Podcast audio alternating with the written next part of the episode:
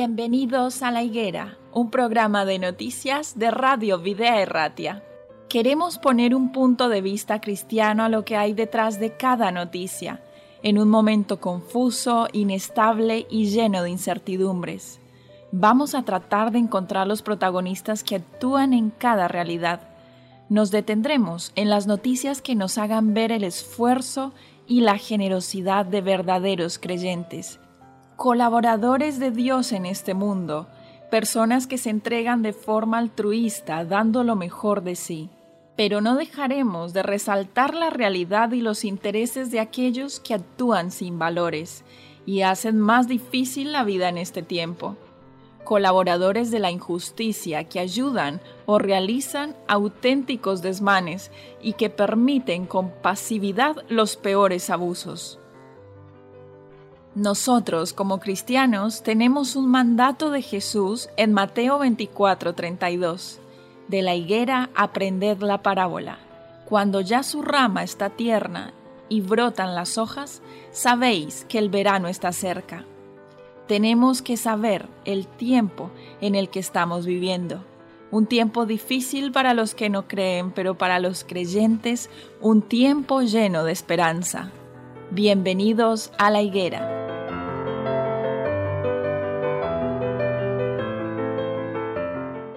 Damos la bienvenida una vez más a nuestro programa La Higuera, un programa de noticias y actualidad bajo un enfoque cristiano.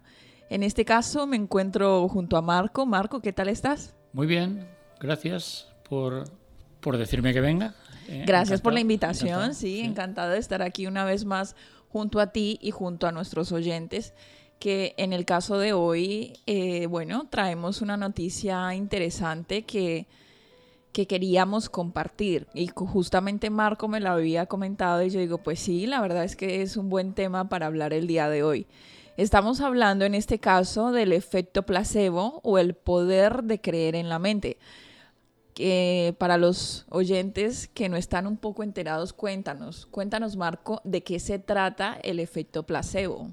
Bueno, el efecto placebo es que te dan un tipo de medicación para un problema que tienes y empiezas a conseguir efectos positivos, aun cuando no es una medicación, sino que es, pues puede ser hasta una pastilla de azúcar, ¿no? Sí, puede ser una pastilla que justamente no tiene ningún efecto eh, farmacológico, pero lo que sí hace es un efecto en la mente del paciente que la toma, eh, haciéndole creer en este caso que el tratamiento va a ser altamente efectivo. De hecho, la mente puede creer resultados reales en el cuerpo y el efecto placebo es la demostración completa de esto.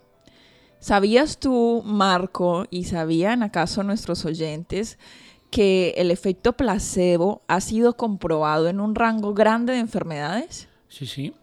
Además, en, estos últimos meses vemos como en el desarrollo y la investigación de las vacunas, cuando hacían pruebas, eh, las hacían con medicación real y con, y con placebos por ver la, comparativa y ha habido veces que había efectos secundarios, pero lo primero que tenían que comprobar si las personas que tenían el efecto secundario habían tomado la medicación real o era el placebo lo que habían tomado. Y en muchos casos era placebo. Con lo cual el placebo puede afectar de una manera positiva en el caso de que pienses que te han dado una medicación que va a mejorar tu dolencia o de una manera negativa, cuando sabes que están haciendo un experimento con unas vacunas y que eh, tú crees que te han eh, inyectado esa vacuna y resulta que te han inyectado un placebo, pero tú tienes la sensación de que puedes estar sufriendo las consecuencias de sí, la vacuna. Sí, bueno, una cosa es probada eh, con relación a, que, a lo que tú dices, pero también enfermedades graves como el Parkinson y la depresión han sido estudiadas y comprobadas dentro de este rango.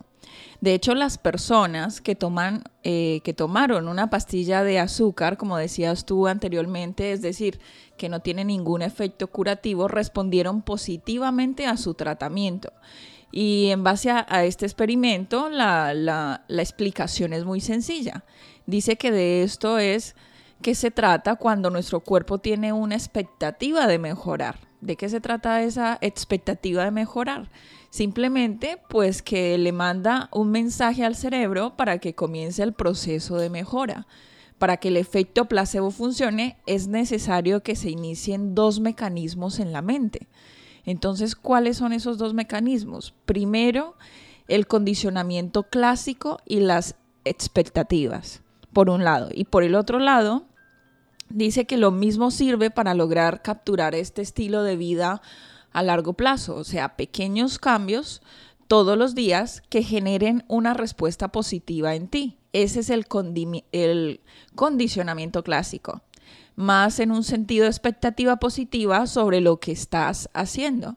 Es decir, si yo sigo estos hábitos, me siento bien, me comunico mejor y por ende me veo mejor. Sí, el asunto al final es que en esencia tenemos un poder importante dentro de nuestro cerebro que, modifica, puede modificar nuestra salud. Estamos acostumbrados a que con las tecnologías eh, lo pasamos todo a la medicina, lo pasamos todo a la química. Pero esta noticia del efecto placebo nos demuestra que dentro de nosotros hay también mucha fuerza para ayudar a nuestro organismo a luchar contra los ataques externos que suframos. Sí, bueno, y por otro lado, también dice que por la ley de la polaridad, toda cuestión positiva tiene su parte negativa también. Y el efecto placebo también lo tiene, no es exento a esta situación. El efecto placebo tiene una parte negativa y se llama el efecto nocebo que en pocas palabras es el efecto negativo de pensar que estás consumiendo algo que te va a hacer daño. Entonces, eh, al final te estás tomando una pastilla de azúcar, pero tú estás creyendo que estás tomando algo totalmente nocivo que incluso te puede llevar hasta la muerte. Claro, es lo que decíamos al principio, las personas que han estado eh, tomando placebo como experimento en las vacunas que se han desarrollado últimamente, cómo desarrollaban efectos adversos y era por lo que tú comentas. Porque, porque estás esperando una respuesta negativa. De la misma manera que esperas una positiva y la notas, si esperas una negativa también. Con lo cual nos dice que la actitud que tengamos ante la enfermedad es muy importante a la reacción que sufra nuestro organismo, ¿no? Sí, claro, sin llegar a un punto de, hablar de, anatomía o del efecto de ciertos fármacos en el organismo, más bien por un sentido común, pero esta es una reflexión en cuanto al poder que tiene la mente sobre el cuerpo, más que todo. Y hay algunas preguntas que, que aquí nos apunta esta reflexión. En primera instancia nos dice, ¿qué apuntas a creer sobre ti? porque es una reflexión que la podemos bajar para el ámbito personal y para las vivencias que tenemos en, nuestra cotidianidad. Entonces, ¿qué apuntas a creer sobre ti? ¿Tenemos pensamientos positivos acerca de nosotros mismos o por lo contrario tenemos más bien pensamientos negativos? A ver, el asunto es que los cristianos jugamos con ventaja, porque sabemos que Dios nos ha prometido que si hacemos nuestra parte, Él va a hacer la suya. Entonces, en este aspecto, eh, ¿qué apuntas a creer sobre ti? Pues que pongo mi vida en manos de Dios y yo hago mi parte, ¿no? Entonces Dios va a fortalecer mis decisiones y mi actitud. Bueno, que no quiere decir que todo vaya a ser pajaritos y mariposas, ¿no? el camino cristiano, de hecho, sabemos que tiene baches muy difíciles y estamos en ellos para eso, pero hay una cosa muy cierta, que nunca vamos a estar solos atravesando ese tipo de circunstancias. Entonces, la segunda pregunta que dice aquí es, ¿qué te dice? O sea, ¿qué tienes constantemente en tu mente sobre ti mismo? O sea, porque lo que nosotros alimentamos a la mente, asimismo responde a nuestro organismo. Si yo le digo a mi mente, tú puedes hacerlo, tú puedes alcanzarlo, trabaja por tus metas, a veces eh, queremos dejarle como toda la responsabilidad a Dios acerca de nuestro futuro, como una especie de suerte, pero Él nos dice en su palabra que somos nosotros quienes debemos labrar nuestro campo somos nosotros los que debemos luchar por cada una de las cosas que queremos lograr y que Él va a estar allí para nosotros. Entonces, la verdad es que el poder de la mente es enorme y lo que nos repetimos a diario, eso es lo que terminamos creyéndonos. Claro, y además es que Dios a lo largo de su palabra nos dice en infinidad de sitios que está con nosotros, ¿no? Sí. Pero que nosotros tenemos que hacer nuestra parte. Claro. Entonces, en el momento que nosotros ponemos eh, eh, interés en salir de la situación en la que estemos, aquí estamos hablando de salud, pero todo esto se puede extrapolar a muchas situaciones de la vida, problemas de trabajo, problemas de preparación académica, absolutamente a todo. Como estudiante, dice, Señor, ayúdame a aprobar el examen, pero tienes que hacer tu parte y estudiar. O sea, no te va a llegar la noción por wifi. Por wifi. Hay una cosa importante que yo creo que es una enfermedad de, de las generaciones actuales, pero que ahora no solamente se ven en las personas jóvenes, sino también las personas mayores. Y estoy hablando de la autoestima y estoy hablando de la autoconfianza. En este caso también hace referencia a, la reflexión, a cómo nos hablamos a nosotros mismos, con cariño, con amor, con respeto hacia nuestro cuerpo, como si de verdad creyéramos que es el templo del Espíritu Santo y que debemos hacer todo en beneficio de ese cuerpo o por el contrario nos tratamos con, desprecio? No, a ver. Yo creo que los, los creyentes tenemos claro, ¿no? Que tenemos que cuidarnos, que cuidar nuestro cuerpo sin obsesionarnos. O sea, no vamos a caer en, no solo el cuerpo, Marco, también la, mente. y, yo creo que aunque nosotros lo tengamos claro, como tú lo dices, vale la pena recordarlo, porque en muchas ocasiones puede ser que a uno se le olvida. Si se te olvida a ti lo que hiciste antes de ayer, puede ser que se te olvide también que eh, diariamente debemos trabajar en nuestra mente. No solamente en el cuerpo, en la alimentación y en lo que tenemos claro, sino también en el mecanismo que, maneja nuestro cuerpo entero y que es nuestra mente. A ver, es importante, de la misma manera que a nuestro cuerpo entran los alimentos por la boca, a nuestra mente entra la información por los ojos. Es muy importante seleccionar aquello que vemos y aquello que oímos. Porque si nos dejamos llevar por la dinámica de películas de violencia y de ciertas cosas, al final acaba entrando dentro de nuestra vida y asumimos como normal todas esas cosas que no son normales. Qué bien que lo mencionaste, Marco, porque a veces creemos que los niños son los que no deben ver ciertos contenidos porque su mente está en desarrollo, están en crecimiento. Eh, si son muy menores no, no son capaces de diferenciar lo que es real y lo que es ficticio.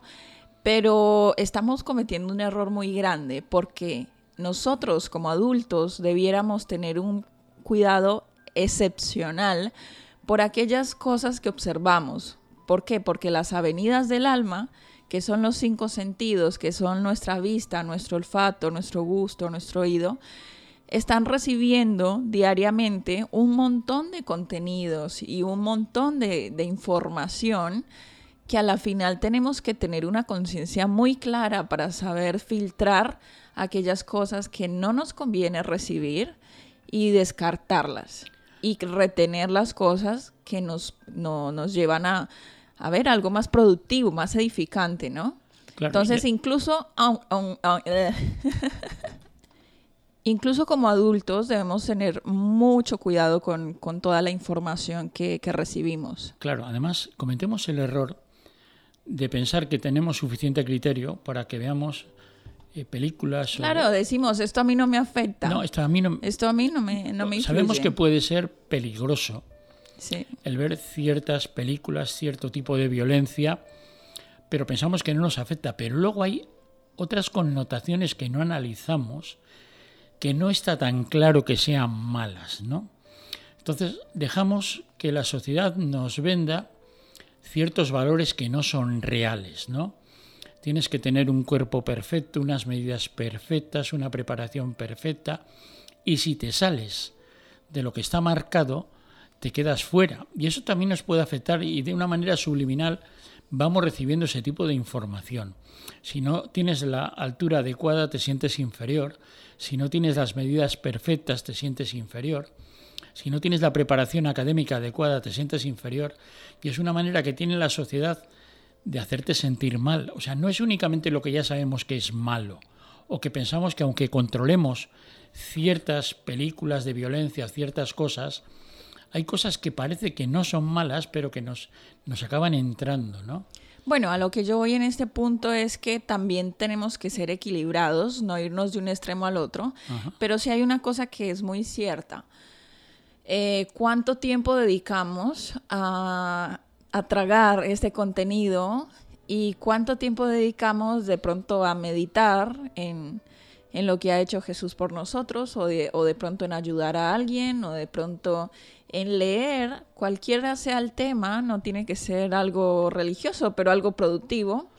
Entonces voy yo, ¿cuánto tiempo dedicamos para una cosa y cuánto para la otra? Ese es realmente lo que debemos prestar bastante atención. Efectivamente, y qué importancia le damos, porque hay veces que nos quejamos de que la sociedad, que está mal, que el trabajo está mal, que las cosas están mal, pero no nos ponemos a analizar lo que podemos hacer nosotros. ¿no? Y ahí entra lo que tú estabas diciendo, la posibilidad de poder ayudar a los demás y de plantearnos eso como una satisfacción, el tener la oportunidad de ayudar a los demás y hacerlo, ¿no? Claro, porque entre más damos, más recibimos. Para finalizar, que se nos está acabando el tiempo, quería tener una cita bíblica. No sé si tú tenías otra, pero aquí tengo una que está en Proverbios 4, del 20 al 22. Dice, Hijo mío, atiende a mis consejos Escucha atentamente lo que digo.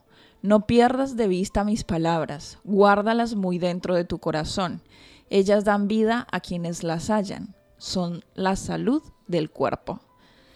Tengamos muy presente que los, eh, bueno, en nuestra vida puede ser que, que los efectos placebos hayan surgido algo positivo. Bien, pero ¿qué guardamos en nuestra mente? Como tú has dicho. Pero ¿qué guardamos, en, guardamos en nuestra mente? En nuestra mente vamos a guardar lo que entra. Lo que no entra no lo podemos guardar.